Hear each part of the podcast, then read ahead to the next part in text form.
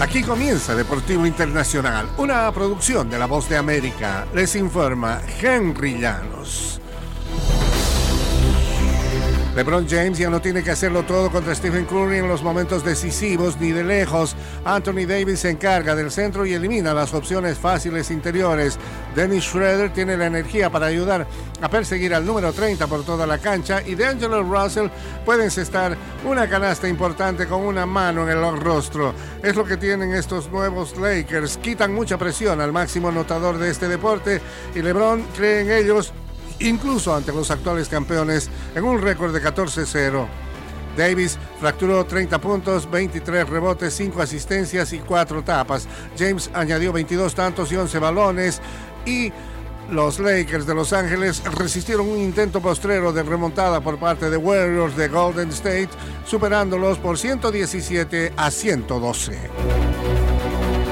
En otras acciones, Jalen Bronson se había recriminado por la derrota de los Knicks en el primer partido de semifinales de la conferencia este.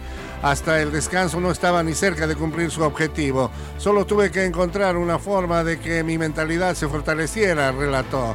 Bronson consiguió 30 puntos y encendió justo a tiempo el ataque que requerían los Knicks para vencer el martes 111-105 a un hit de Miami carente de Jimmy Butler, lo que igualó las semifinales de la conferencia este a una victoria por bando. Julius Randle regresó tras sufrir un esguince en el tobillo izquierdo que lo marginó del primer partido de la serie. Contabilizó 25 puntos, 12 rebotes y 8 asistencias. Por su parte, RJ Barrett anotó 24 tantos para los Knicks, quintos preclasificados. Josh Hart finalizó con 14 puntos, 11 rebotes y 9 asistencias. En el fútbol internacional, el Paris Saint-Germain suspendió a Lionel Messi dos semanas luego que el campeón mundial viajó sin autorización a Arabia Saudí, según dijo una persona enterada de la situación. La persona no especificó la duración del castigo, aunque la prensa francesa informó que serían dos semanas.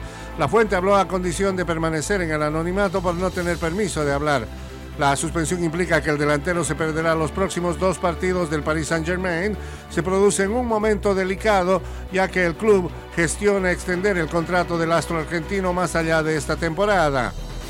La persona que habló con la prensa dijo que Messi no podrá entrenar ni jugar con el club, tampoco devengará sueldo durante la vigencia de esta sanción. Y el Paris Saint-Germain había rechazado el pedido de Messi para hacer este viaje, según la fuente.